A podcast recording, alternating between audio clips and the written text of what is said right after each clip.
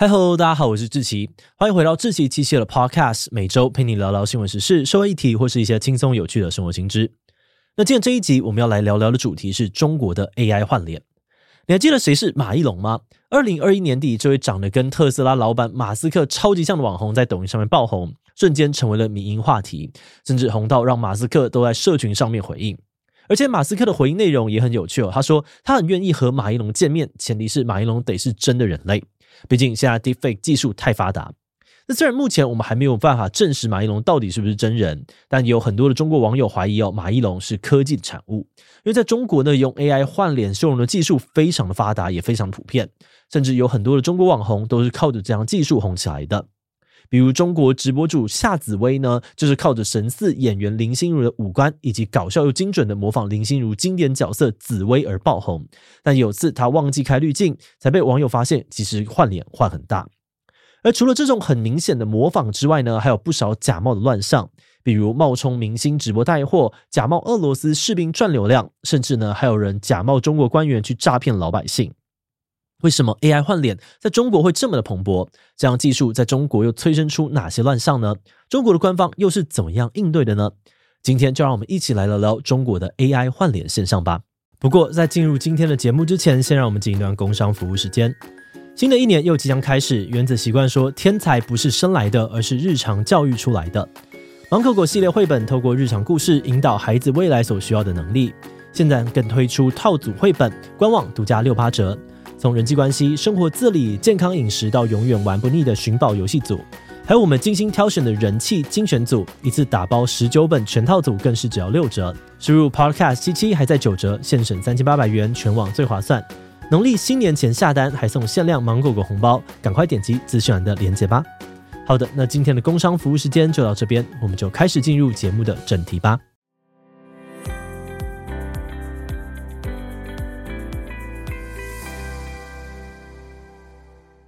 最近几年，抖音啊、快手等等中国平台上面出现了很多大明星直播带货，但很多时候仔细一看，你会发现这些大明星根本不是本人，而是用 AI 换脸技术生成出来的冒牌货。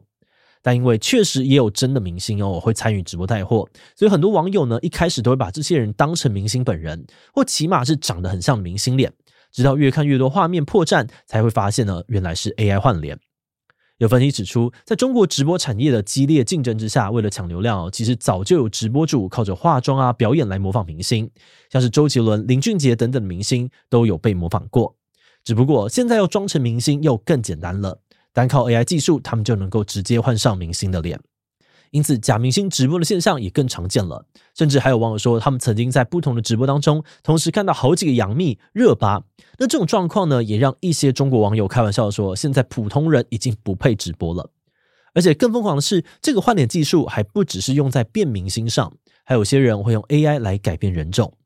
近年来，在中国呢，AI 换脸技术造成的另外一种现象，被称作是伪洋人网红，也就是透过变脸成白人来博眼球。尤其在俄乌战争开打之后，由于普遍的中国舆论对于俄罗斯比较支持，伪装成俄罗斯人似乎就成了中国抖音上面的新流量密码。比如二零二二年呢，就有一名抖音网红俄罗斯娜娜，靠着分享自己在中国的生活，称赞中国而爆红，吸引了两百万粉丝，还借此卖了很多的俄罗斯商品。结果后来他被人发现，根本是中国人换脸假扮的，抖音账号还因此一度被封。而二零二三年，又有另外一个抖音网红保尔柯察铁，自称呢是会说中文的车臣特种兵，人在乌克兰前线打仗。他还在影片里面分享自己的作战事迹，比如扣押了乌克兰总统车，抓到了现役美军等等。短短几个月哦，就吸引了将近四十万粉丝。而他卖的伏特加、蜂蜜等等俄罗斯商品呢，也热销一空。就网友们后来陆续的发现各种疑点，例如他讲话呢带有中国方言的口音。账号的 IP 位置还显示在中国河南省，甚至他影片中说是乌克兰核电厂的建筑，其实是河南洛阳的一家发电厂。这件事情获得中国媒体报道，说他使用 AI 工具把自己的外表改成白人。而不久之后，抖音也封锁了柯察铁的账号。此外，靠着 AI 换脸图利的方法呢，还不只是在网络平台上面假冒明星啊，跟外国人来赚流量。有些人哦，还会利用这项技术诈骗，假扮成受害人的亲友，甚至是政府官员。根据中国媒体报道，近几个月中国的 AI 换脸诈骗案层出不穷。五月时呢，中国就有一名科技公司的老板在短短的十分钟内被骗走了四百三十万人民币。事情的经过是，这位老板接到了好友打来的电话，说要请他帮忙先汇一笔钱到指定的户头里面。因为呢是一通视讯电话，有好友的脸啊跟声音，所以这位老板不疑有他，就把钱汇出去了。但后来才发现，那并不是好友本人，而是歹徒盗用了好友的微信账号，再用 AI 来生成他的声音跟长相来假扮的。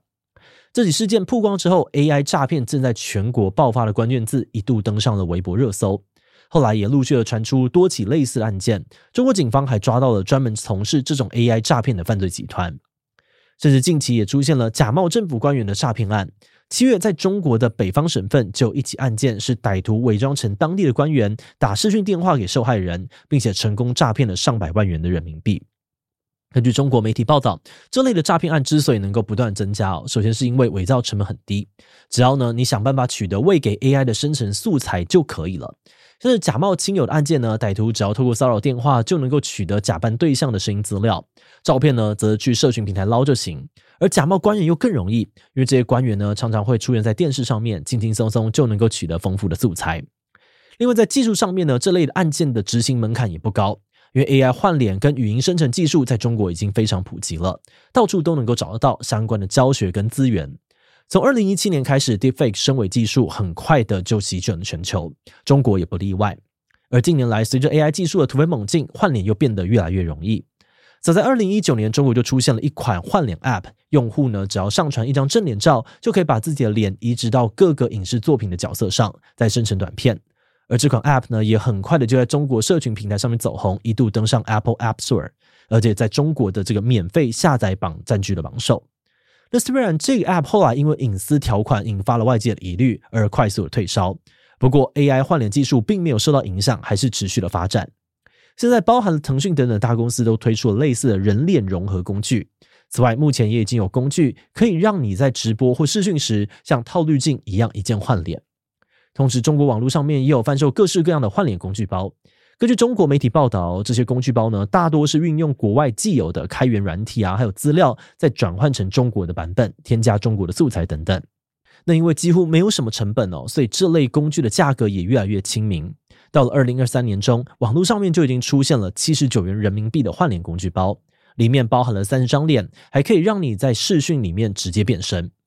那在技术取得容易、价格又便宜的情况之下，AI 换脸也就越来越普及了，AI 诈骗等等相关的犯罪行为也随之上升。那当然啦，这个现象也不止发生在中国，全球各地几乎都出现了类似的问题，各国政府也都在设法监管这项新兴的技术。那么，对于这些 AI 换脸乱象，中国官方又是怎么处理的呢？根据《华尔街日报》等等的西方媒体报道，在立法规范 AI 上面，中国算是走得很前面。对于全球的监管机构来说，如何规范管理像 Deepfake 这样子的技术，一直是很大的挑战。但中国目前已经推出了不少相关法规。早在二零二二年底呢，中国就发表了《互联网信息服务深度合成管理规定》，明文禁止任何人或组织利用深度合成技术制作、传播假资讯和其他的违法内容。同时，中国政府也要求提供这类服务的厂商要在内容上面明确的标注是 AI 合成的。那如果发现有人利用他们的服务制作跟传播违法内容，也要及时采取辟谣措施。不过，《华尔街日报》指出，这个法规定义的违法内容相当的广泛，除了包含了假资讯啊跟侵权内容，还特别强调深度合成技术所产生出来的内容不能用来从事危害国家安全和利益、损害国家形象、扰乱社会秩序等等的违法活动。因此，有些西方分析认为，中国的动作会这么快，主要是为了维持政权稳定。像是中国有关单位加强审查、整治 AI 生成的不实资讯时，许多被禁的内容就疑似在影射唐山打人案等等。近年呢，曾经引起中国舆论热议的社会事件。此外，这些分析也提到，由于目前中国警方的主要精力都是摆在对于 AI 生成内容的政治审查上，处理 AI 诈骗问题的资源相对的少。所以，中国政府可能不希望舆论太过聚焦在 AI 诈骗上。像之前 AI 诈骗正在全国爆发的话题呢，在冲上了微博热搜不久之后就被禁掉了。